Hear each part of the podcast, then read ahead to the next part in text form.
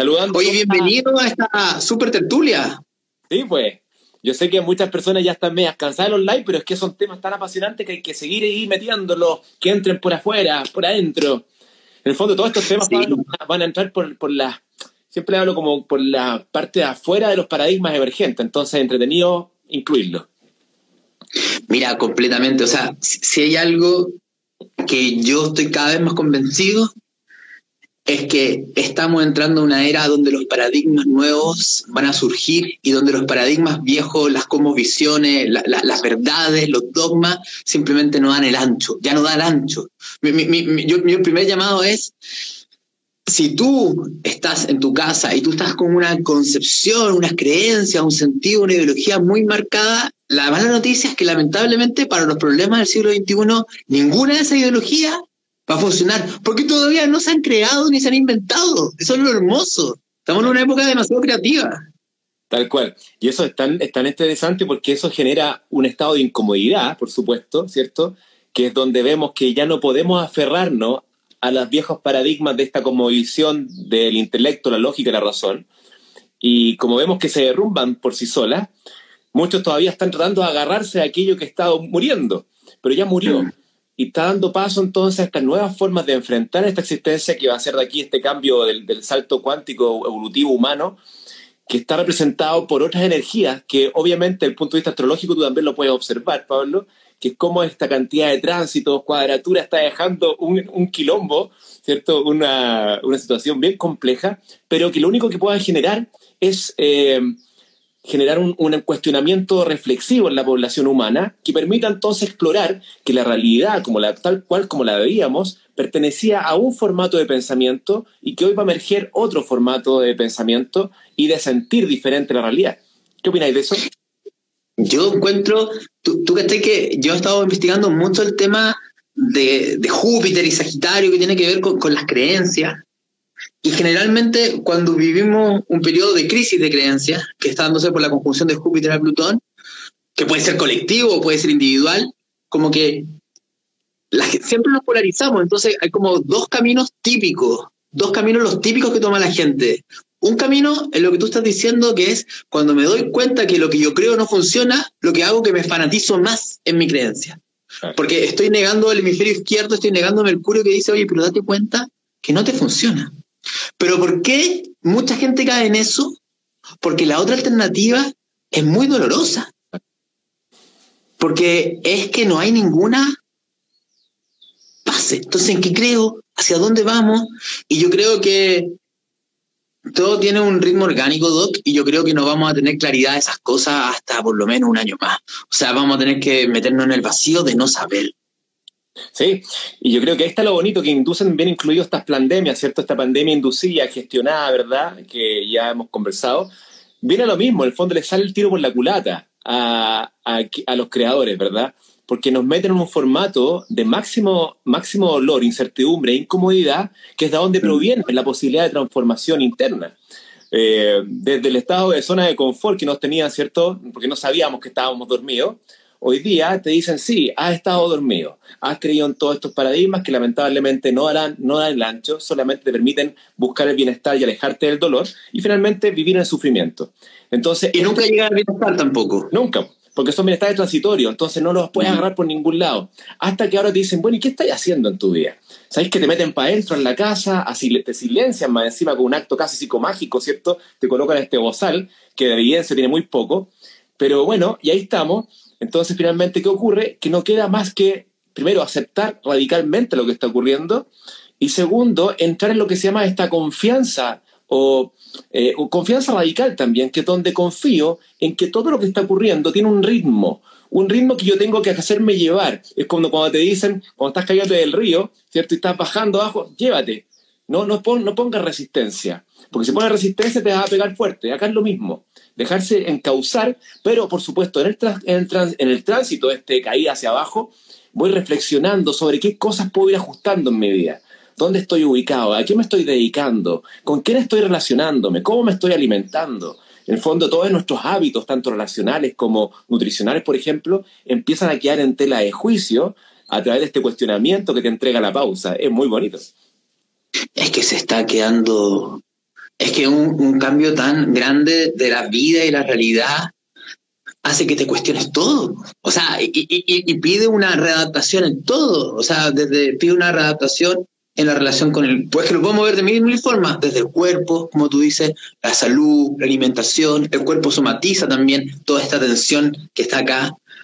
Y, y si me voy al tema de la salud, claramente el cuerpo somatiza temas emocionales profundos. Y, lo que, y, yo creo, esto es una teoría mía, no sé si te hace sentido a ti, en una época donde hay tanto cambio y al mismo tiempo hay tanta resistencia interna, tanta resistencia interna, lo que está pasando con el cuerpo es la somatización de la resistencia. O sea, y, y, si yo entiendo, a ver, ¿cuál es la resistencia? Y también cosas, sucesos que pueden estar pasando externamente. Si a ustedes le están pasando temas complejos, lo externo que está pasando complejo es una somatización de la resistencia interna. Exacto. Y es lo que está ocurriendo. Nosotros vemos siempre en medicina que cuando empieza el proceso autocurativo, ¿cierto? Cambiando el paradigma del paciente a participante, ¿verdad? Que es algo que ya todos debemos empezar a comprender y aceptar.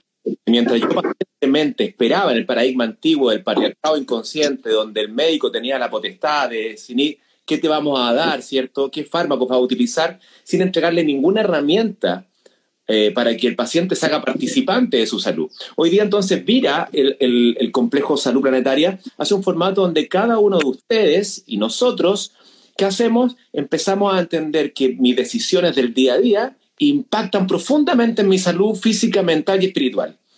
Pero eso no se sabía antes. De hecho, el, ego entraba a jugar cada vez que las personas le damos un diagnóstico. Imagínate, le decíamos que tú eres diabético. Inmediatamente el ego se apoderaba de esa etiqueta y iba por la vía contento porque se identificaba con su diabetes. Y donde él iba o ella iba, era diabética o era diabético.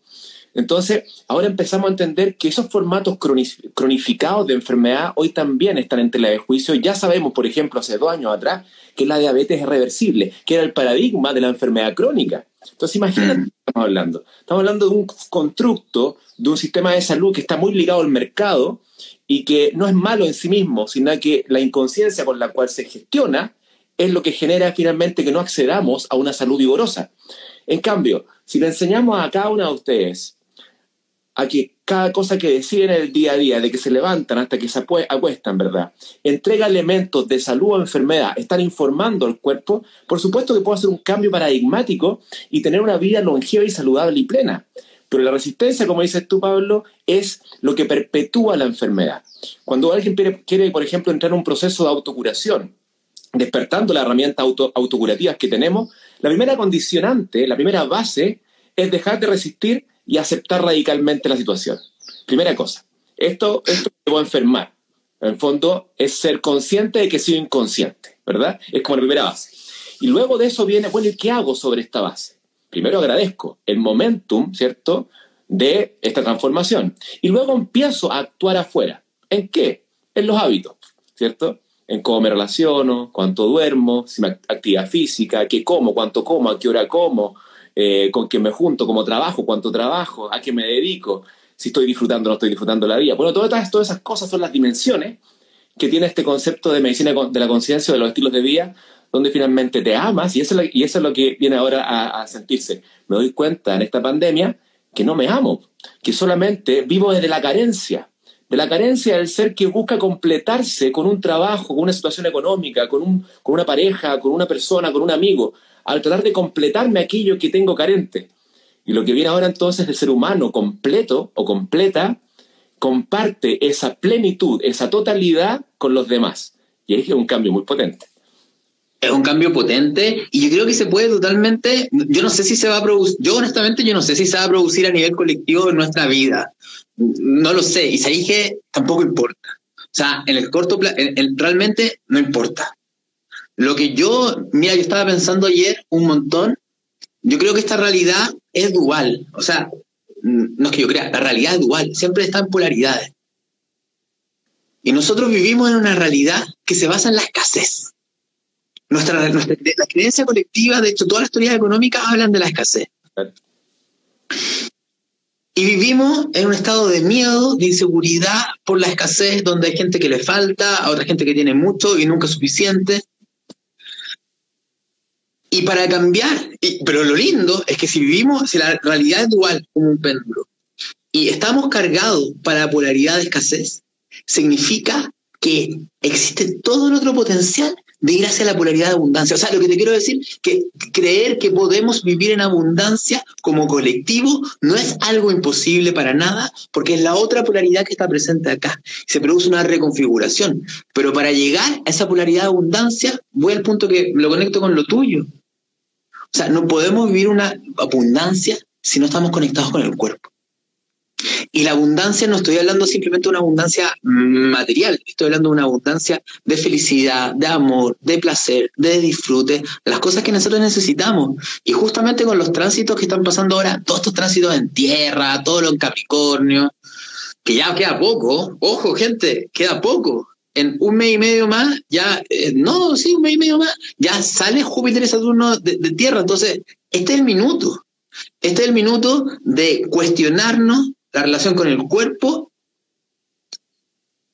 Y es más potente lo que tú dijiste porque tiene que ver con lo que hablaste tú de la diabetes. Tiene que ver con cuestionarnos quién creemos que somos y cómo definimos que somos. O sea, se nos está dando una libertad creativa tan grande para meternos casi al, al, código madre de quién nos definimos para poder transformarnos. Eso es súper potente. Es muy potente. Y como dices tú, vienen estos, estos, estos tránsitos en planetas de tierra perdón, en signos de tierra donde te dicen eso, bueno, y preocúpate, ¿qué estás preocupado por ti? O sea, acá no podemos estar en el dualismo donde estoy etéreo todo el día, tengo que conectar también. Por ejemplo, yo tengo también mi tránsito Urano pasando por mi ascendente Tauro. Entonces, imagínate, eh, está, intenso, me está desestructurando. Eh, a mi ascendencito Tauro, que tanto quiero, pero es complejo, pero tiene que ver con, con, con eso de, de el qué patrón estamos viviendo. Y el patrón de vida del ser humano es un patrón y que lo han dicho todas las órdenes espirituales, Pablo, que es un patrón de la mente psicótica. El, patrón tradicional de la mente humana, del colectivo humano, es la psicosis, es una locura, pero que está normalizada en la mente humana. ¿Y cómo lo vemos eso? Con, con cosas tan sencillas como que la mente humana, tanto en lo individual, siempre trata de comparar con el entorno, con el resto, para encontrar el defecto en el otro, inconsciente o conscientemente, siempre.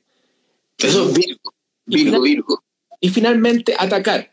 Atacar. Todo estoy esperando que alguien falle para atacar. Y eso es un patrón completamente del colectivo humano. Pero también se expresa en el colectivo planetario, en las guerras de naciones contra naciones, donde mato a ciertos otros que no, no, no, pertenecen a mi territorio. Entonces, tanto en lo particular individual como en lo colectivo, ocurre el mismo patrón egotista de la mente humana, que es defenderse y separarse.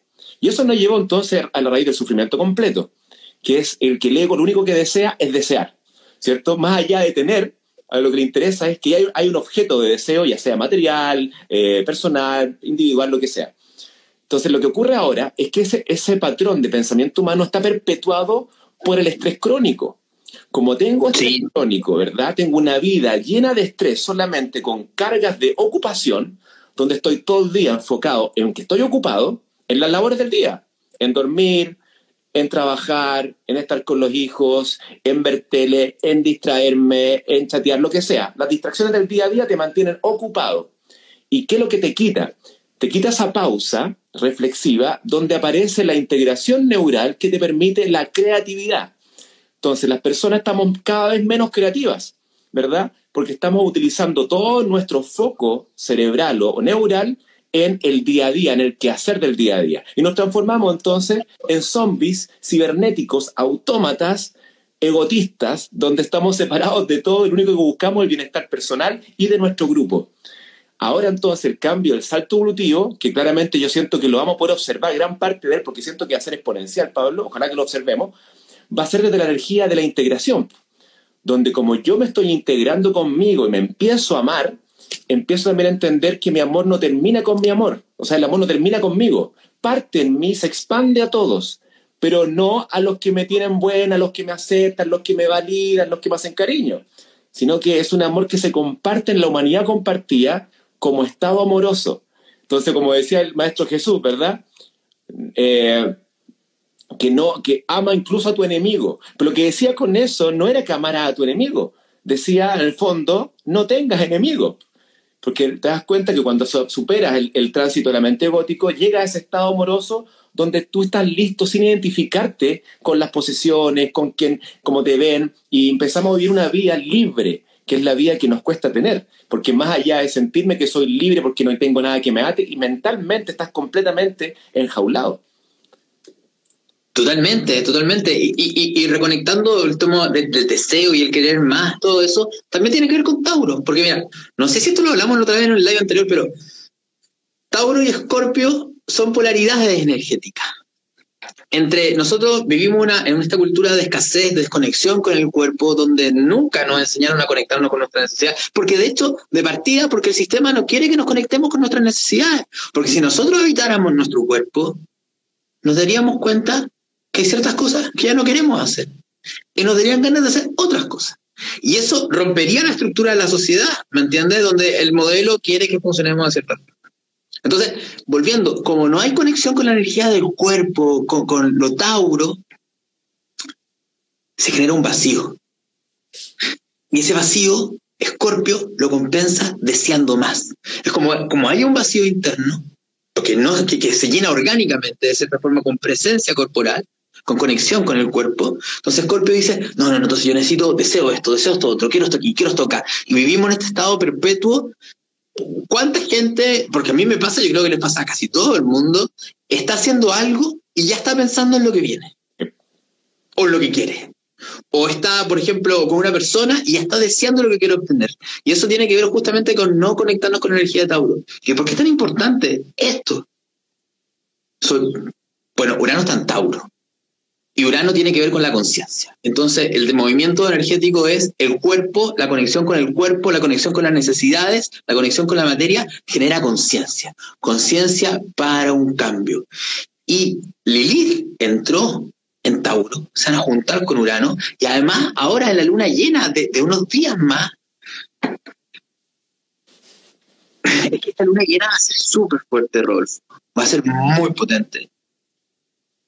Porque nos va a tratar de decir que se tiene que producir un cambio muy grande dentro de nosotros con la resistencia máxima que tenemos al cambio. La energía Tauro es resistencia, es fija, es inercia. Tauro no se mueve nada. Y la luna en Tauro, o sea, la luna, la luna llena, todo lo que está pasando, va a obligar, va a ser como que le diríamos un rayo eléctrico a un toro que no se mueve. Y eso va a significar un cambio muy importante en la conexión con, de partida con nuestro cuerpo físico. Es como que tuviéramos que reconectarnos, es como que nos tuviéramos que imaginar que la conexión que tenemos con nuestro cuerpo tenemos que sacar los cables y tenemos que volver a conectarla para volver a construirla. Porque esos cambios en inercia y en conexión con el cuerpo son súper necesarias para lo que se viene a partir de diciembre. Es que, loco, no. un segundo. Creo que se cortó, ¿No? ¿Se congeló? Sí, se pegó, están diciendo todos que se cortó, weón. Pero yo te veo, weón. A ver, ¿volvimos o no? ¿Hemos vuelto? Estamos, no estamos, no, se pegó, weón. Yo también te veo bien, weón. No sé qué pasó. Nos están hackeando, weón. A mí también se le ve todo. Hagan la oración energética. Se congeló. ¿Qué pasó? A ver, ¿tú estás ahí o no? Yo me veo. Yo, te, veo. yo te veo a ti perfecto. Yo te veo fluyendo. De hecho, se, se cayó, se salió mucha gente.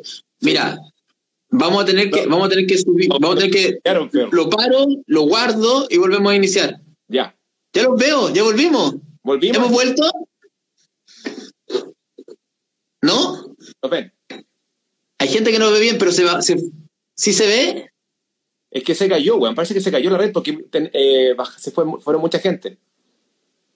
Sí, se fue mucha gente. Bueno, sigamos nomás entonces. Pero ahí se, sumarán después. A ver, dedito para arriba, si que nos vemos bien. ¿Estamos o no? ¿Se escucha bien? Dedito para arriba. No se ha cortado, dicen. Sí, ya se escuchó, se pegó el cerebro. Se cortó para la app del móvil. Oye, y no se estará viendo en. a ver, déjame ver que me voy, a meter, me voy a meter. Ah, no me puedo meter a mi propio Instagram. ¿Cómo? Si alguien se trata de meter, a ver, estamos viendo SOS en vivo y en directo. Si alguien se trata de meter desde otro celular, se puede meter la gente, ¿no? Porque cada minuto baja más la gente. Sí, algo, algo pasó. Eh, nos acaban de sabotear, chiquillos, así que eh, estamos siendo saboteados cibernéticamente. Ya se puede entrar, entonces vamos nomás. Dejémoslo así. Continuemos, porque si no se va a perder el video. Y ya. Entonces, vamos. Eh, bueno, entonces lo que te quiero dar de decir es que es que el 2000, el 2020, 21, se vienen tantos cambios. O sea, la energía va a estar tan, tan, tan inestable que no va a haber de dónde agarrarse. O sea, si, la gente dice que este año no ha habido muchos cambios, es que de verdad se tiene que preparar para lo que se viene el 2021. Y, este movimiento que está pasando estos días de noviembre por los tránsitos, es como que la vida te dijera, ya, te voy a enseñar, voy a, te voy a pegar ahí, a donde más te duele, para que te flexibilices, para que puedas adaptarte a los cambios después, porque si no, esos cambios te van a, que, te van a romper. Qué heavy. Ya. Entonces, respondiendo a tu pregunta de qué es lo que va a pasar, de qué es lo que se viene. Eh, ¿Has escuchado hablar del concepto de entropía alguna vez? Sí, claro. Ya, la entropía es como un sistema se ordena. Y entre mayor entropía es, se vuelve más caótico, entre menos entropía se vuelve menos caótico. ¿Ya? Entonces, lo que nosotros estamos viendo en este minuto es que el sistema de la realidad que teníamos antes está transformándose y se tiene que reconfigurar. Pero lo que está pasando en el 2020, que han habido muchos estímulos, están pasando muchos sucesos. Y el sistema se está defendiendo contra esos procesos. El sistema económico, el sistema político, está conteniendo, conteniendo, conteniendo, conteniendo. Entonces lo que nosotros estamos viendo en 2020 es como la realidad está pegando estos golpes de transformación y el sistema lo contiene. ¿Qué es lo que va a pasar? Que la posibilidad del sistema de seguir conteniendo esto se acaba ahora. Y lo más probable es que lo que pase ahora en noviembre, con la última, con la conjunción de Júpiter y Plutón, y la última parte del estelium donde se reúnen todos, porque después se separa, se queda solamente Plutón y Capricornio, va a significar que el sistema no puede contener. Y después de eso, lo que viene es que esta, esta, esta, nube de energía donde se tiene que recomodar todo, esta transformación, y eso es el 2021. O sea, movimiento, movimiento, cambio, cambio, cambio. Con, yo creo que va a tener mucho que ver con el tema económico.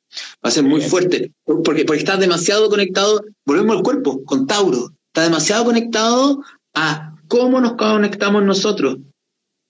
Sí. Y, por ahí va.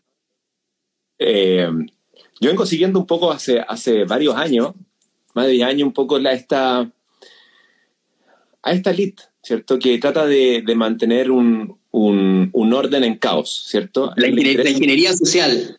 Ingeniería social profunda y que ahora está dando sus últimos manotazos más intensos, intentando el control total a través de, del egregor del miedo, ¿cierto? Que incrustar ciertos patrones de programación en el colectivo que es el patrón miedo pero siento que es tanto el momento humano, de la especie humana, de, florecimiento conciencial en diferentes formatos, con diferentes aproximaciones, ¿cierto? Pero jamás he visto esta ebullición de la búsqueda de transformación interior. No sé si te ha pasado, eh, bueno, tú eres más chico que yo, pero somos bastante en la misma época y vemos cómo hay una ebullición, una búsqueda, pero a todo nivel. Es como que ya no aguanto, es como que llegas a una saturación del sufrimiento y ya no puedo más entonces no te queda más que cuando buscaste afuera no había y empiezas a buscar adentro, a veces con algunas herramientas, otras con más herramientas, otros con más background, pero todos buscando. Y más encima viene este premio que es la pandemia para decirte, sí, yo te voy a ayudar metiéndote para adentro, entregándote más crisis transformativa, ¿verdad?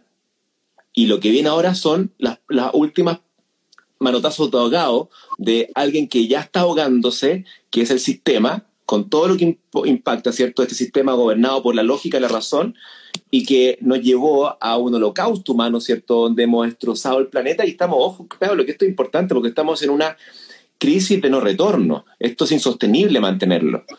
Y cuando estamos hablando de una crisis radical, humana, no planetaria, si la crisis no es planetaria, eso es importante. Lo que ocurre en el planeta es el reflejo de la, de la ausencia de conciencia humana.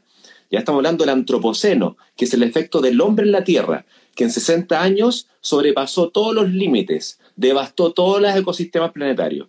De eso estamos hablando. Entonces, esta crisis, que no es que uno diga que nos quedan 80 años, si uno continúa el mismo formato de existencia, al ser humano en la Tierra le quedan 80 años máximo, de una pésima calidad, pero 80 años podríamos especular hasta, hasta el 2100. Entonces, esta crisis radical no puede ser de otra forma que desde observándola desde el cambio radical personal. Pero el cambio radical personal no queda supeditado al cambio externo. El cambio que vamos a observar en las formas económicas, sociales, políticas, relacionales, de salud, va a ser el reflejo de un cambio interno personal, individual, del día a día, de esa elección que uno hace, que muchas veces piensa que eh, adolece de poder, nos damos cuenta hoy día que el poder para determinar este salto evolutivo magno es de la decisión de estos mil personas que estamos acá tratando de entender esta, este formato de vida que cambió completamente, pero que aún no se expresa en el plano físico, pero ya que ya ocurrió.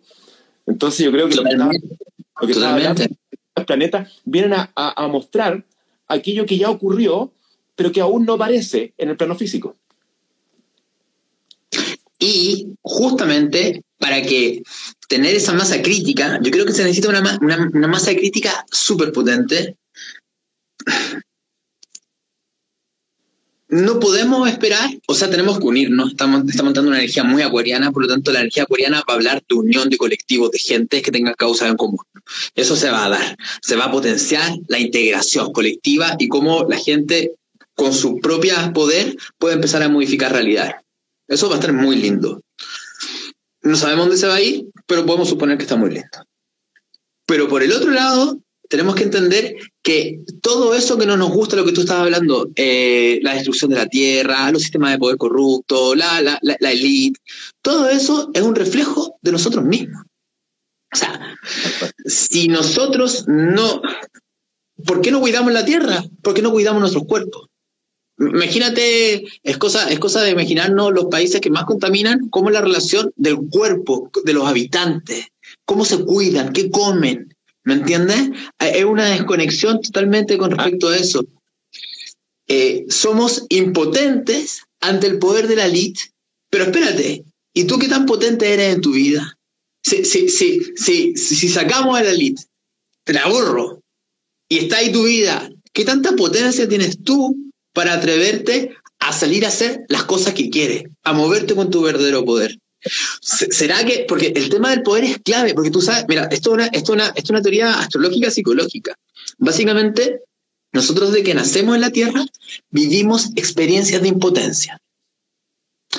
Es muy lógico, ya que un bebé no puede, una guagua, no puede hacer nada, entonces es completamente impotente. Entonces se empieza a quedar una memoria de impotencia. Y aparte los niños son mucho más inocentes y viven un montón de experiencias donde son violentados. La inocencia infantil es violentada a través de experiencias de dolor que hacen que estos niños, todos nosotros, vayamos descendiendo en el plano dual. Y entre más descendemos en el plano dual, más denso el plano dual es y más polarizado está. ¿Qué es lo que empieza a construir la estructura psicológica? El ego, la personalidad defensiva, es yo no tengo poder, yo no tengo poder. Por lo tanto, yo necesito construir y aferrarme de objetos externos de poder que me den una sensación de control. ¿Qué estoy tratando de decirles? Que tiene que ver mucho con lo que está pasando ahora y especialmente muy lindo mirarlo en este mes que está el sol en Escorpio. ¿Qué te da el poder a ti? ¿Qué te da la sensación de fuerza? Que, que por ejemplo, que tu pareja esté, que te está yendo bien a nivel profesional, que, que, que estás ganando dinero, que haces lo que quieres, porque si no nos damos cuenta, todo, la, para la mayoría de la gente, el poder está dado en objetos externos que nos dan el poder. Y, lo que este tránsito quiere, con la mayoría de la gente está diciendo, yo te voy a quitar tu objeto externo, a la mierda con tu objeto externo. Entonces, ¡ah, impotencia, impotencia, terror, angustia, voy a matar a alguien porque no puede ser! ¿Me entienden? Entonces, este tránsito empuja a conectarnos con nuestro poder. Y el verdadero poder está implica, al final Quirón es un punto neurálgico para poder llegar al punto. implica cruzar el umbral del dolor. O sea, el que crea que este paso es sin dolor, es como nacer en la tierra, implica un dolor. Esto es un paso, doloroso, que te transforma. Oye, y es tan cierto eso, Pablo, porque cuando uno analiza las personas que en algún momento en la vida han generado ese estado o han vivenciado ese estado de profunda paz, ese tono de vibración que, es, que vas más allá del pensamiento, ese estado de paz que no tiene nada que ver con la situación que estás viviendo afuera. Y se da mucho lo que tú dices, se da mucho que ocurre cuando toda la identificación de la mente egotista, que es lo que yo tenía, por ejemplo, yo tenía una casa, tenía un auto, tenía una pareja y de repente algo ocurre en mi vida que todo se va. Como el ego queda completamente carente de identificación, muchas personas en ese momento encuentran ese estado de paz, porque en ese momento todavía el ego no agarra ningún otro objeto de identificación y se queda en ese limbo y digo, chuta, no tengo nada, no soy nada. Y justo ahí es cuando nace el ser, aquel ser bondadoso, ecuánime, abundante, alegre, que habita en esa paz, emerge de esas circunstancias muchas veces. Entonces, lo que está ocurriendo en estos momentos de crisalia, ¿cierto? Que estamos metidos en este capullo, es lo mismo es forzándote a que se te destruyan todos tus formatos de, estructura de movimiento vital. Desde la forma de relacionarte con tu pareja, la forma de relacionarte con la comida, la forma de relacionarte con la salud, con tu parte laboral, con tu oficio, etc. Y en ese momento entonces se desarma todo aquello y puedes acceder a aquel ser que vive en paz, que conoce su amor. Y entonces ahí el efecto de aquella comunión, de ese reencuentro íntimo, el efecto es cuando yo cambio mis estilos de vida. Pero ese es el efecto secundario. Es cuando toma, toma, toma forma. Yo, yo, voy a, yo, yo voy a retomar algo que tú dijiste que es demasiado importante al principio, cuando tú partiste hablando, que tiene que ver con dejarse llevar por el río. O sea, la posibilidad de dar un salto cuántico en la transformación de nuestra vida yo creo que, no sé, en los últimos 30 años no, no había un portal, podemos llamar un portal, de tanta posibilidad de transformación. Como ahora. Como ahora. No ha habido. Y, y tú lo dijiste muy bien. Estamos, el, ego se identifica con algo. Y los tránsitos en Capricornio y a Saturno de, de Plutón y Júpiter lo que están haciendo es romper todas esas estructuras externas con las cuales yo me afirmo y las estructuras internas. Las estructuras externas son el trabajo, el estatus o, la forma de vida que tengo yo, simplemente que es la forma que yo limité, porque todos limitamos, Saturno no tiene nada de malo, todos tenemos que limitar. Yo no puedo en el día hacer todas las cosas, yo hago ciertas cosas, porque tengo una limitación en el tiempo. Entonces,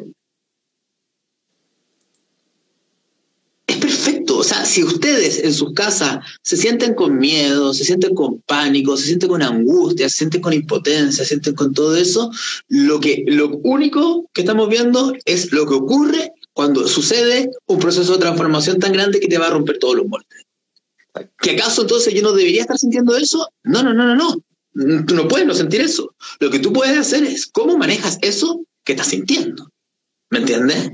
Porque, porque el proceso mismo te desestructura, porque en el minuto, porque es un acto de fe. Esa, esto es un acto de fe. Como dijiste tú, el río nos lleva a donde nos tiene que llevar. Y es la, y es la confianza radical que emerge de ese estado de paz. Cuando tú hablas con los sami, ¿cierto? Los, o, las personas que son, que están meditando, ¿cierto? Todo el día, ¿cierto? Son grandes meditadores. Eh, tú le hablas de los conflictos humanos y ese grupo de meditadores, ¿cierto? Que, vive, que están su vida en conexión con su ser, ¿cierto? Que son bastante ermitaños y que viven una vida entregada a la meditación y a las prácticas de cultivo interior, no les interesa porque no... Eh, ellos viven en aceptación radical y confianza radical continua. Porque es lo que hablas tú, no hay nada que... ¿Cómo explicarlo? No hay nada malo jamás.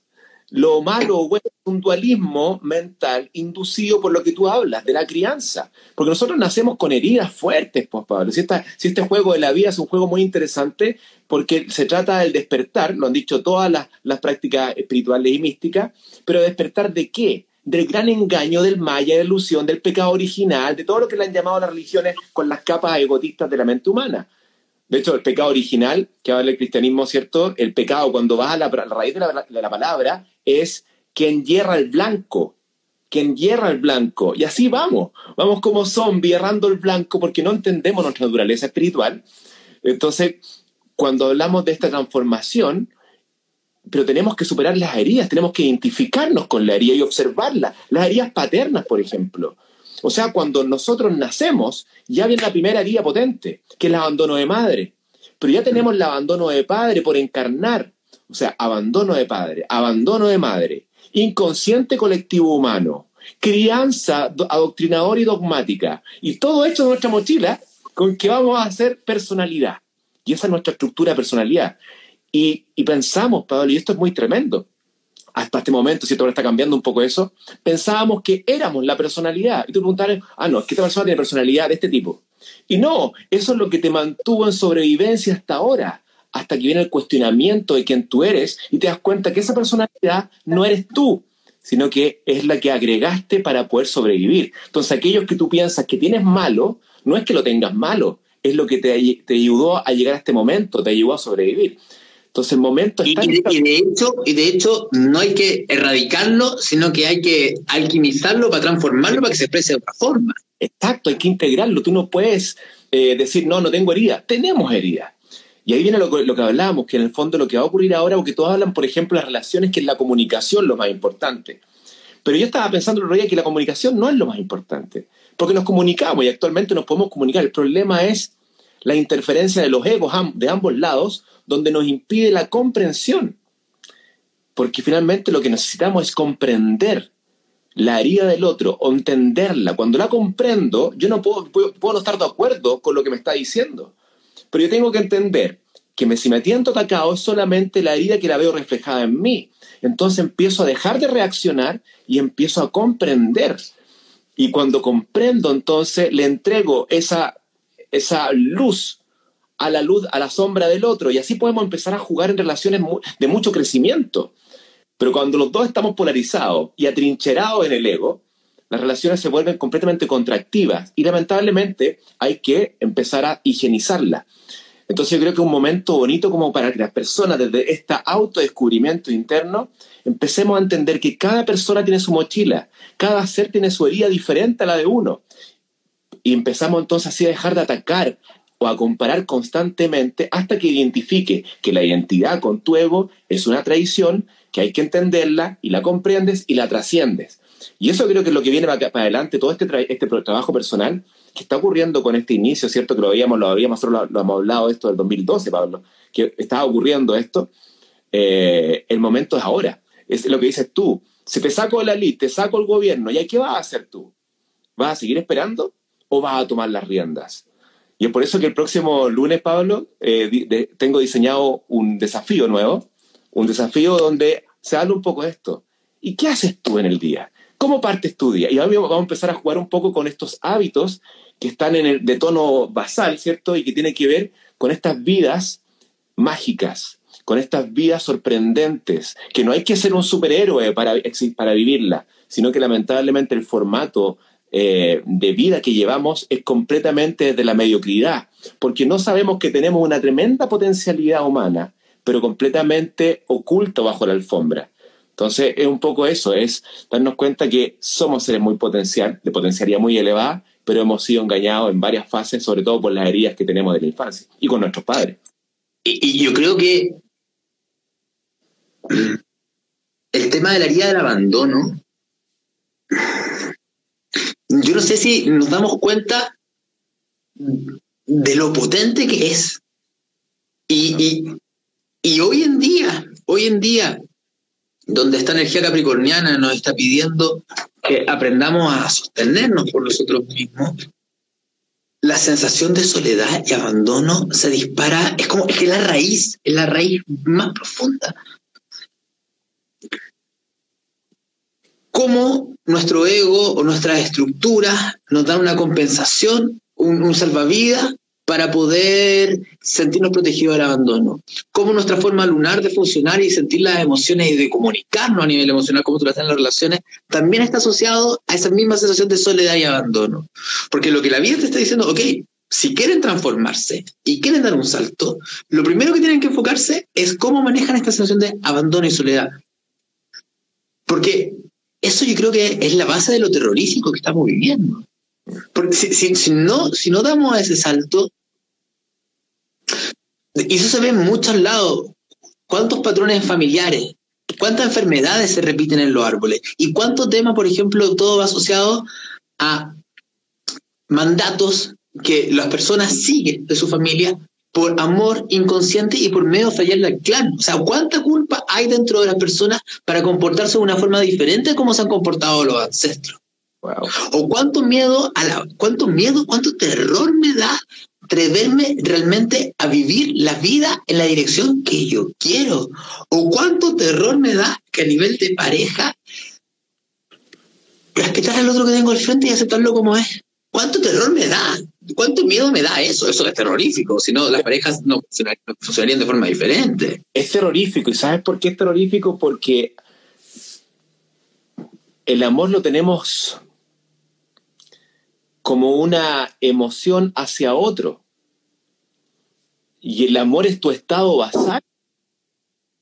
Entonces, mientras no descubramos ese estado basal, lo que va a hacer tú es un trueque inconsciente es un intercambio donde siempre alguien está dando y recibiendo y viceversa. Hasta que realmente habites ese estado de soledad en satisfacción profunda, ese estado de Apolo, ¿verdad? Donde se da cuenta que tiene esta eudaimonia, esta satisfacción profunda, más allá de cualquier circunstancia, y que muchas veces viene a través de grandes catástrofes en la vida, o te quitan todo, lo que hablábamos recién. Pero otras veces son estos momentos los que te permiten entonces empezar a reflexionar y ver qué incomodidad tienes. Por ejemplo, Pablo, el tema de, la ansiedad. El mm. ansioso o el estado eh, de angustia, si tú analizas en el fondo, siempre hay algo de incoherencia en tu existir. Siempre. Siempre hay algo que tú estás pensando, pero que estás diciendo y haciendo otra cosa. Siempre. Entonces, podemos llenarnos de psicofármacos, ¿verdad? Ir a todas las terapias, pero mientras no identifique y me haga consciente de aquella incomodidad y no le saque la espina a mi pantalón, ¿cierto? No hay ninguna chance de mantenernos sin angustia. Porque la vida simple, finalmente, como han hablado todos los grandes maestros, es el desafío del ser humano, la vida simple contigo. Fin. Y todo lo demás entonces, esta simplicidad mía, la comparto con los demás. ¿Y con quiénes, Pablo? Con quien sea. Ya nos, también nos dejamos de identificar con el género. No, con la mujer. No, con el hombre. No, porque eso es un constructo mental también. La tremenda identificación con el género. No, si somos seres, experimentando conciencia, un fractal del universo, acá experimentando. ¿Y a qué venimos? A disfrutar. ¿Y qué estamos haciendo? Sufrir. Pero para, poder llegar a ese punto, yo creo que es súper importante que nos demos cuenta, por ejemplo, la, soledad, el abandono, ¿de dónde se cargan eso? Volvemos a la época infantil. De niños, de bebé, los bebés están completamente fusionados con su medio ambiente familiar. O sea, y, y, partamos de la base que por mucho que te amen tus padres, en la realidad hay espacios de mucho vacío y de mucho dolor. ¿Y qué es lo que ocurre? Que nosotros de niños, al estar completamente simbolizados con nuestro medio ambiente, imagínate que, no sé, pues un momento donde estaban todos enojados, con mucha rabia, con mucha frustración, mucho lo que sea. Entonces, el bebé que está fusionado con el medio ambiente siente que hay un vacío, hay una carencia de una cualidad esencial. ¿Cuál es el efecto? Que el bebé comienza a decir, es que yo no lo tengo, no existe, esto ya no está. Esto no está, no está fuera y tampoco está dentro de mí. Entonces, ¿qué es lo que ocurre? Que nosotros estamos todo el rato buscándolo afuera, afuera, tal como tú le dijiste. Pero el punto que quiero llegar es que para poder verlo dentro, primero tenemos que conectarnos con la situación de que no está. Y eso es lo incómodo que casi nadie quiere vivir. Yo estoy siendo un poco majadero, pero por el mismo punto. Yo para darme cuenta que el amor está dentro de mí, tengo que pasar por ese umbral de no sentir el amor.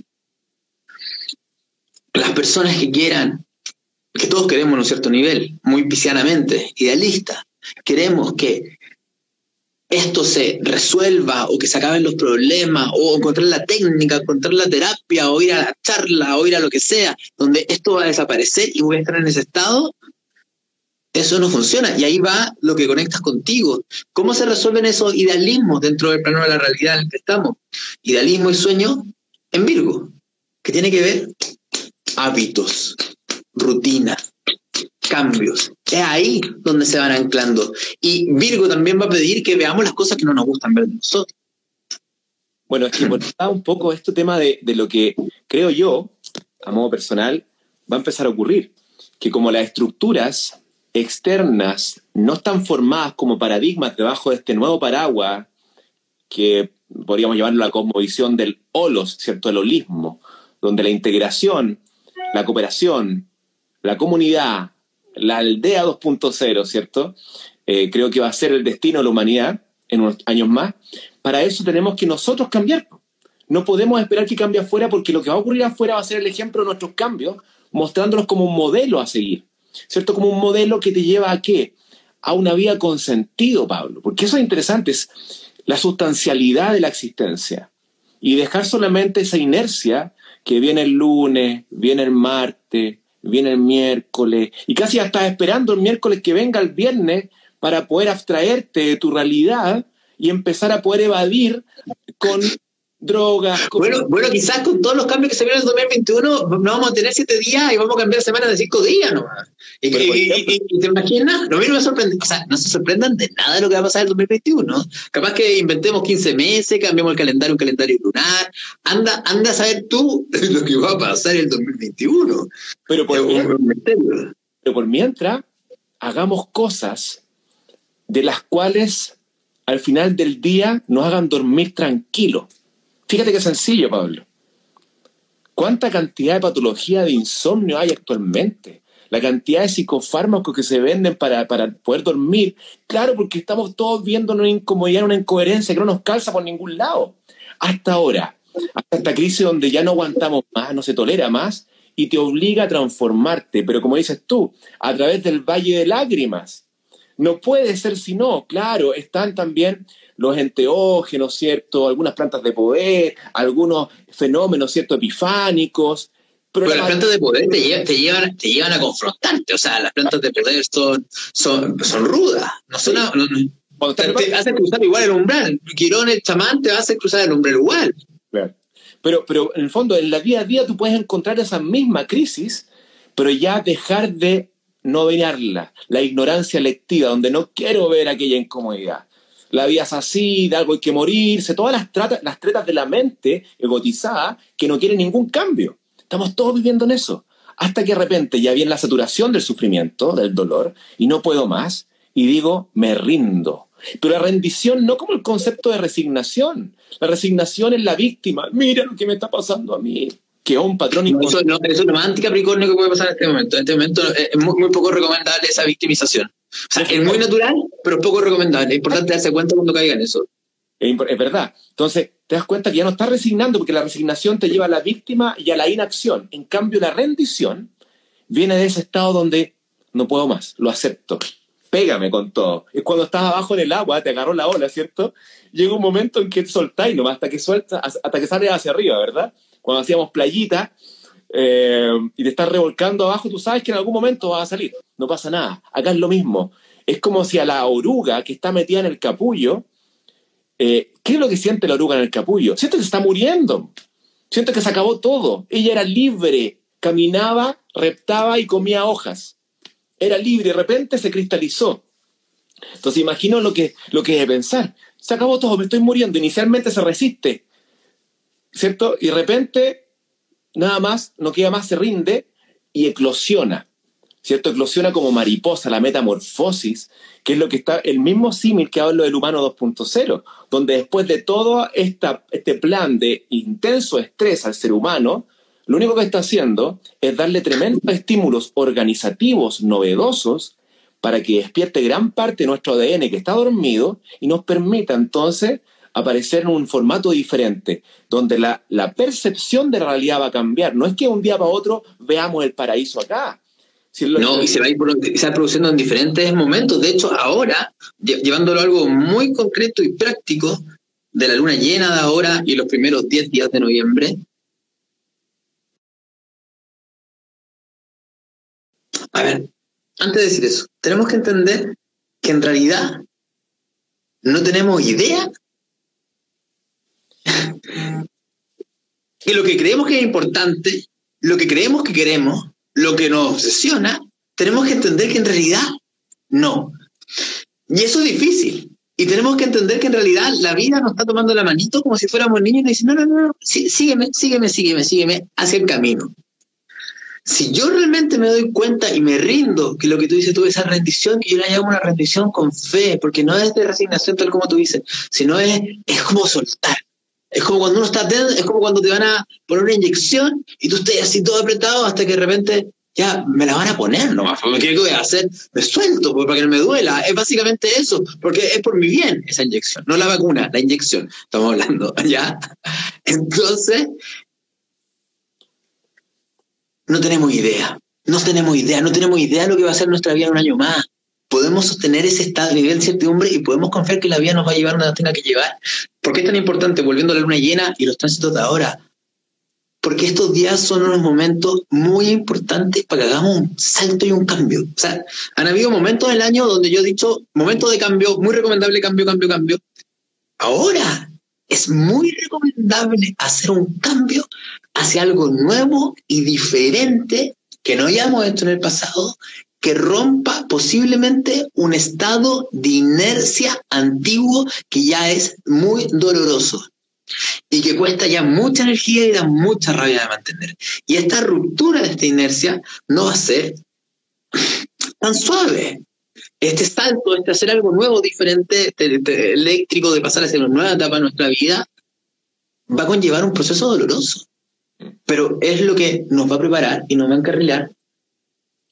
Nos vamos, nos vamos a dejar que la vida nos tire hacia donde nos tenga que llevar. Obviamente, este salto, las personas lo pueden llevar de dos formas. Está muy polarizada la energía por, por el solo posición Urano, Rodo. Lo que puede pasar es que ocurran sucesos que otras personas propicien, que generen cambios muy grandes en mi vida.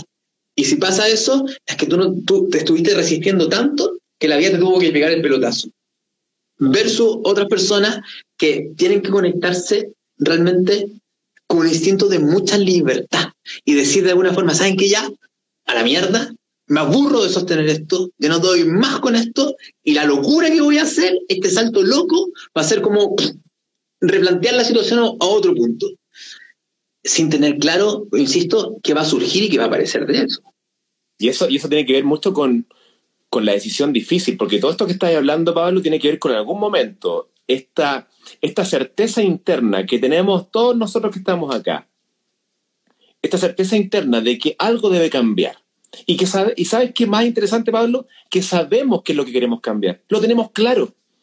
la, la inteligencia intuitiva tiene clarísimo qué, y te lo dice en la noche, te lo dice a veces en la mañana cuando estás duchando, y ¿qué haces tú? Te llenas de distracción y ocupación para poder no hacerle caso a esa voz interna que es tu alma, que te pide a gritos que hagan los cambios que tu ser desea. ¿Qué cosa ya no da más? Siguiendo tu línea. La pregunta es entonces, ¿en qué cosa ya no da más? ¿En qué cosa ya no da más? Y ya simplemente, ya, queda súper claro que, que, no da para más. Exacto, y lo sabemos, y lo tienen muy claro. Y los, los 1600 que están acá, ellas y ellos saben que algo en su vida no da más. Listo, pero lo tienen bajo la alfombra escondido. Y lo ven de repente ahí, lo miran, se hacen los lesos, buscan algunas ideas mentales del ego, ¿cierto?, para mantenerlo. No, esto es así, la vida te lleva para allá, eh, a todos les pasa, mira el, pasto de al lado. Siempre empiezan las comparativas para poder sentirte que eres un poco diferente dentro del, del mismo síndrome del zombie autómata cibernético. Hasta que venga el momento de esta rendición que te lleva a la acción a diferencia de la resignación que te lleva a la no acción, ya el, ya el, llanto es de la víctima, acá te lleva a la acción motivada por lo que se llama la elección difícil. Esta decisión difícil que no es buena ni mala A o B, sino que es tuya, particular, personal, creada por un nuevo marco valórico moral individual profundo y que accedes entonces a caminar. Pero ¿qué implica la mayoría de las veces? Un gran dolor. Un mm. gran dolor, ojo, personal y muchas veces completamente en el clan. Un dolor que todos van a vivir, porque es colectivo, porque una decisión profunda que impacta tan potentemente. Impacta a todo el mundo. Imagínate, imagínate, lo que tú estás diciendo calza perfecto con la explicación astrológica de lo que va a pasar. Y es el efecto en cadena de múltiples personas haciendo cambios fuertes. Aquí justamente estamos hablando de este último golpe que el sistema no es capaz de contener, se debe a múltiples cambios energéticos que hacen personas en este periodo. Y es muy importante con lo que dijiste tú tener claro algo. Nos podemos polarizar en dos formas de actuar ante esto. Vuelvo a repetirlo. Las personas que se sigan, se sigan resistiendo, van a obtener sucesos que les van a obligar a romper las cosas. Y ahí la persona siempre tiene la opción. O sea, yo me puedo seguir resistiendo. Pero eso me va a consumir. Me va a consumir energéticamente y no entendí nada. Y el próximo año persínate tres veces porque si no el próximo año te va a hacer bolsa, como decimos en Chile. ¿Ya? Y eso le va a pasar a mucha gente, porque es la mayoría. Otro tipo de personas que simplemente cuando yo les digo que hagan un cambio, se pueden sentir poseídos por esta energía uraniana y sin, sin conciencia, sin mirar los verdaderos miedos, hacen un cambio. Eso tampoco es recomendable. O sea, yo tengo que entender qué es lo que en mí me ha llevado al punto donde estoy. Tengo que entender cuáles son mis miedos fundamentales. Tengo que poder mirar mi sombra tengo que reconocer que es lo que me da terror. Tengo, y, desde ahí, de reconocer eso, va a producirse un proceso de conectarme con un poder personal muy, muy grande, que es la fuerza que necesito y la conciencia individual para poder hacer un salto nuevo, algo diferente. No es saltar de tontas a locas, es saltar conectado con nosotros mismos desde que yo realmente siento que me tengo que transformar, porque esto no va más, pero yo también veo que soy y se me conozco, y veo mi luz y veo mi sombra. Entonces no me miento, no me engaño, no digo, miren, con este cambio se van a resolver todas las cosas, porque no, porque si no estoy haciendo un movimiento interno, es, estético, no resuelve nada. Tal cual. Y es como, como a veces uno hace pequeños cambios y dice, no, mira, eh, yo ahora no, no como animales, entonces soy vegano. Entonces, como soy vegano, vuelvo a etiquetarme. Y paso una etiqueta antigua a una etiqueta nueva, pero sigue siendo etiqueta. Y luego viene el otro, que no, yo reciclo. Ah, tú reciclas, sí, pero el de al lado no solamente recicla, sino que hizo una huerta orgánica. Entonces vamos todos etiquetándonos en base a lo mismo, porque el contenido egotista es siempre diferente, pero la estructura mental egótica es la misma. Es buscar diferenciarme, es buscar separarme, es buscar sentirme que hago cosas diferentes al resto. Entonces, lo, que, lo interesante es cuando tú en tu poder personal logras conectarte con aquello que te, que te dé la pulsión hacia una vida milagrosa, esa vida que deseas tener, pero que está tapada de múltiples miedos. Bueno, esta decisión difícil que estamos hablando, Pablo, es la decisión que todos han hablado, aquellas personas que han logrado estas vías milagrosas, alquímicas, todos y todas han tenido que tener en algún momento de sus vidas una decisión difícil. Todas. Es inherente, porque es, la, es, el puntapié inicial a la transformación personal que es el valle de lágrimas, que puede ser más consciente o menos consciente, pero finalmente este, esta noche oscura del alma todos estamos llamados a meternos en ella cada vez que la incomodidad la hago consciente, tal como dices tú, la observo, la observo conscientemente y digo, ya no doy más ahí. Y la estaba observando como Jean-Paul Sartre, ¿cierto? Ya no, ya no pienso lo que existo, sino que observo el pensamiento como un observador ajeno a aquello que no eres. Y ahí entonces decides, decides cambiar y ahí viene el proceso de transformación, que viene con la vía sincrónica, porque como tú una vez me dijiste en 2012, cuando tú aceptas el Saturnazo, ¿verdad? Alguien viene, Saturno paga. Alguna vez me dijiste eso, ¿cierto? Él premia a aquel que se atreve a, transitar esa transformación. Y después vienen las sincronías de vida, personas, libros, lugares, espacios, vida, una vida con sentido. Deja de sobrevivir, ¿cierto? En este zombie cibernetizado, a una vida que te va a llevar lentamente a una vida simple, donde se privilegie tu tiempo, porque tu tiempo finalmente el que permite, de hecho, un estudio muy bonito, ¿dónde ocurre la creatividad? ¿Ocurre cuando estás sentado frente al monitor? No, ocurre en, el en los momentos de descanso, en los momentos de recuperación, en los momentos de no hacer. Ahí es donde ocurren los impulsos creativos de la mente humana. Así que bien bonito. Sí, se vienen, se vienen, insisto, se vienen muchos cambios, se viene una realidad, como tú dices, muy creativa. Y lo más importante que hay que entender es que este cambio, sea, esta nueva humanidad que se puede dar en el corto plazo, en el mediano plazo, en el largo plazo, en realidad no importa, porque no nos tenemos que fijar en eso a nivel colectivo, sino en el proceso individual. Yo creo que entre más personas se conecten con su cuerpo y se conecten consigo mismo y logren darse cuenta que dentro de sí están muchas de las cosas que están buscando afuera, lo cual va a generar una sensación de abundancia interna, porque dentro de mí lo tengo, yo creo que se va a cambiar el paradigma completamente y el paradigma de la escasez. ¿Qué quiero tratar de decir? La máxima economía es que hay recursos escasos.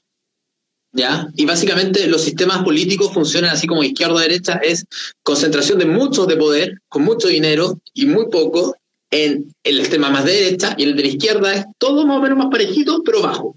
Porque, mm, mm, mm, porque si, si, lo, si fuéramos súper realistas, si quisiéramos que toda la gente de la Tierra, en este minuto en la Tierra, si quisiéramos que, no sé, ¿cuántos somos? ¿5 mil millones? ¿6 mil millones? 6.800. 6.800 personas. Viéramos una calidad, una, con una calidad buena de vida, la Tierra no da.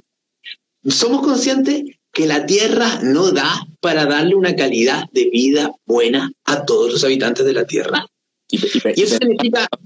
Pensar que sí le da. Pero es que sí le da, es que eso, eso es lo que le quiero decir, es que sí le da. El tema es que le da cuando se cambia el paradigma en el que estamos de partida, de partida, porque si yo vivo en una energía de abundancia y tenemos una masa crítica, yo sé lo que siento, yo creo que es una posibilidad en la energía acuariana que se viene, es que se desarrollen nuevas tecnologías, pero no desde la escasez, sino desde la abundancia. Y esas nuevas tecnologías van a proveernos desde energía y diferentes sistemas que van a hacer que el tema de la escasez deje de ser la estructura de realidad con que se maneja. Por eso mismo implica un cambio, por eso las creencias y las ideologías de hoy en día que, se crearon en el sistema de escasez no pueden resolver los problemas que se vienen. Claro. bueno, no pueden dar las soluciones tampoco. Porque es imposible, porque lo que gobierna el mundo, como dices tú, es la escasez, pero la escasez es generada.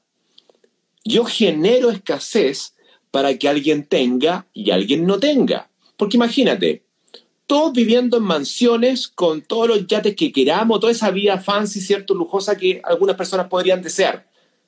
Si todos viven eso, ¿cuál es la gracia? No, y la, tierra, la tierra nos da en recursos. Si, si lo que dijiste tú, esto te nos da para más de 80 años, imagínate nos da por 80 años más ahí. Si todo el mundo tuviera yate, la tierra, se, fundimos la tierra. claro. Tenemos que ir a conquistar Marte y conquistar otros planetas para traer recursos. Pero, ¿entiendes? Iba que en realidad cuando todos tienen lo mismo, el ego muere. No tiene con qué identificarse, con qué se compara. Es por eso que se ha generado la escasez, para que exista pobreza porque en el planeta no existe una gota de pobreza. Si el problema es que yo tengo que generar una escasez para que alguien piense que eso no lo puede tener y esto sí lo puede obtener. Y ahí nace esta separación dual donde también ha ocurrido una saturación de la concentración de poder económico y, eh, económico y, político. Y de poder. La limitación de los accesos a los recursos. Exacto. Entonces, cuando el, el director de la FAO, el 2011, dice que si somos realistas y pensamos sin el concepto de la escasez, y pensamos en una nutrición que requiera un equilibrio para toda la humanidad, podríamos aventurarnos a pensar en 11 mil millones de personas alimentándose de la tierra tranquilamente. Pero el problema son los formatos productivos. Entonces, y, los formatos energéticos. O sea, los formatos energéticos. O sea, nosotros partamos de la base. Yo creo profundamente que ya se podría, desde fusión en fría a otro tipo de tecnologías que pueden entregar energía casi limitada, eso, energía casi limitada, es completamente contrario al concepto de que hay escasez y hay que vender petróleo. ¿Me entiendes? O sea, eh, eh, lo interesante yo creo que lo que se nos viene es una evolución y una integración de los sistemas de izquierda y los sistemas de derecha, donde el, lo colectivo sea muy importante y lo individual también sea muy importante, pero que la motivación no sea la generación de dinero.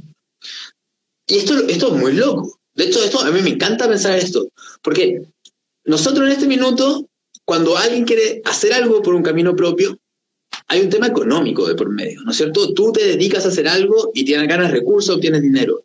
Pero ¿qué pasa si el sistema creara otra forma de compensar. Y es que aquí estamos entrando, estamos entrando en terrenos desconocidos. Pablo, es que eso está, la tecnología está. Si, ¿Cuál es el problema? El problema es la conciencia. Si es lo que Totalmente. Fíjate, tenemos mil, dos mil y tantos años de era cristiana, ¿verdad? Que es la que tenemos más cerca a nosotros.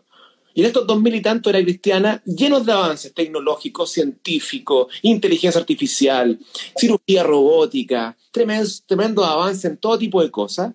Pero ¿qué llevó eso? Llevó a un holocausto planetario, a una vida de gente enferma, completamente desconectada de ellos mismos, en un formato de infelicidad y sufrimiento perenne, consumiendo como locos pensando en que vamos a lograr algo, eh, ir buscando la zanahoria. Ese formato fue inducido por una intelectualidad máxima, pero sin alma. Es que lo llamamos como la misma medicina. La medicina, Pablo, no es mala la medicina tradicional, pero le falta alma. Perdió el alma. Se vendió el alma. Y como le falta. Adolece de conciencia, entonces cualquier cosa que hagan los seres humanos sin conciencia, imaginémonos, no sé, eh, la hambruna que hizo Stalin en Ucrania.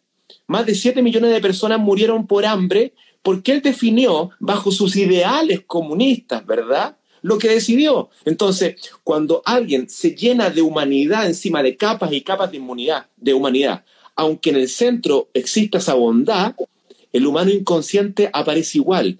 ¿Cuánto genocidio, Pablo, por la patria, por Dios, por poder, por naciones? Estamos hablando de un humano enfermo de la mente, colectivamente.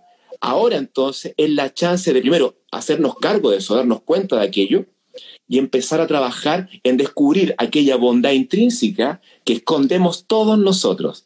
Pero para eso viene esta crisálida, este capullo, este dolor inducido por este proceso de muerte y transformación.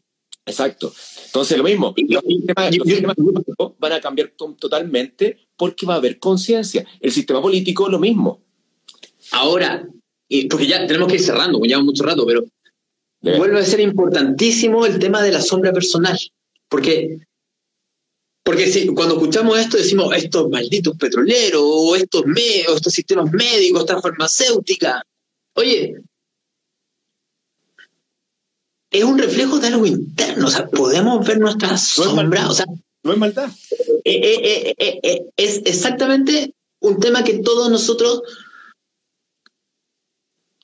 convivimos en diferentes niveles experiencia en nuestro día a día. Lo que pasa es que el nivel de poder que tenemos es menor, pero en niveles menores de peor, o sea, imagínate desde la vincularidad de pareja, cómo tratamos todo el rato de, de lograr lo que queremos de alguna forma. ¿Me entiendes? Entonces, entonces este, este, este, este, este, esta luna nueva, perdón, esta luna llena, para poder hacer este salto, date cuenta, trata de mirar tu sombra. Ya, tenemos que ir cerrando, amigo. Estamos en la hora. Wow, se nos fue con Tuti. Eh, chiquilla, bueno, dos cosas. Pégate un último speech para este fin de semana. ¿Qué, el, consejo horoscópico, ¿verdad? ¿Qué hacer? ¿Qué hacemos? Por ejemplo, yo soy, tú sabes, pues soy ascendente Tauro, tengo Quirón en la casa 2 en Tauro, estoy hasta, hasta la, coronilla. Y tiene, Tauro, yo, yo, yo creo que una tarea, esto lo, lo quería explicar bien en el video que iba a hacer, que iba a subir de los tránsitos del sábado, pero, pero igual lo adelanto. Hagan, hagan un trabajo interno de, de, mirar dos partes dentro de ustedes. La primera parte que tienen que ver es como que se tienen que cerrar los ojos imaginarse que la tienen al frente. Imagínense a la parte de ustedes que es la que casi apretada, enojada y quiere algo y dice yo quiero esto, quiero esto, quiero esto, quiero o está enojada con algo, está furiosa, pero no suelta, no suelta. Mírenla. Y después cierren los ojos y miren por el otro lado la parte de ustedes que lo único que dice, yo mandaría el carajo todo y quiero ser libre, quiero cambiar, quiero un movimiento. La tarea de estos días es ser capaz de empezar a reconocer y mirar estas dos partes para poder tratar de integrarlas y que se expresen de alguna forma muy creativa. Si hacemos eso, y, simple, y, en este tipo de situaciones, muchas veces simplemente tiene que mirar y reconocer. Porque es mirar y reconocer cosas que las cuales no nos damos cuenta. Simplemente caemos en los estados mentales donde de resistencia, de enojo, o caemos en el estado de decir, saben que yo quiero hacer esto, otro, quiero moverme, pero nunca somos conscientes de eso. Ese, ese es el consejo principal. Ya, y yo les voy a dar un consejo que es más práctico. Estamos en una crisis radical y ahí me pongo serio. No, no, crisis radical, ¿por qué? Eh, estamos sobregirados. El planeta está en la pitilla. Efectivamente, no le quedan más de 80 años. No al planeta, a la raza humana. Entiendan eso, por favor. A todos los que quieran vivir, tengan hijos, nietos o, les guste la vida, entiendan que no queda vida, espacio para la raza humana con el formato de vida que llevamos. Esta, crisis radical requiere cambios radicales. Y uno de los cambios que promuevo hace un tiempo son los cambios de los patrones nutricionales. El principal factor de riesgo del el daño en la salud humana es el patrón nutricional. El principal factor de riesgo, de lo cual se enseña nada. Entonces, importante empezar a incorporar estos hábitos paso a paso porque estamos ayudando al ser humano, a los animales y al planeta. Solamente una decisión, nutrición basada en planta. Al que le resuena, vaya entrando. Pablito, te agradezco. incluso, incluso si alguien dice, no, yo no quiero nutrición basada en plantas, pero vamos a algo más simple. Deja de meterte productos envasados que te intoxican. O sea, eh, ¿no es cierto? Eh, eh, es, algo aún más básico. O sea, si tenemos que dar un salto hacia un nuevo proceso que implica mucha conciencia, trata de eliminar la mayor cantidad de productos que te densifican y que te quitan ese nivel de conciencia. Exacto. Y acá necesitamos una mente regulada. Y para, e, para hacer estos cambios que estamos hablando, y para eso un cerebro integrado. Y para un cerebro integrado, una microbiota sana. Y para una microbiota sana, hábitos. Porque no solamente que comes, es que piensas, que comes, cómo respiras, cuánto te mueves, cómo duermes, cómo descansas. Así que el lunes próximo partimos con un desafío muy interesante, así que ahí invitadas todas y todos a participar en un desafío interesante de tener una vida mágica en la vida, una vida con sustancialidad y dejar de ser estos zombies cibernéticos que, que a veces nos pasa la cuenta. Pablito lindo. Un abrazo, Doc. Cuídate. Para todos. Nos vamos hablando. Bonita semana. Cuídense todos en todos lados del mundo donde estén. Que estén muy bien.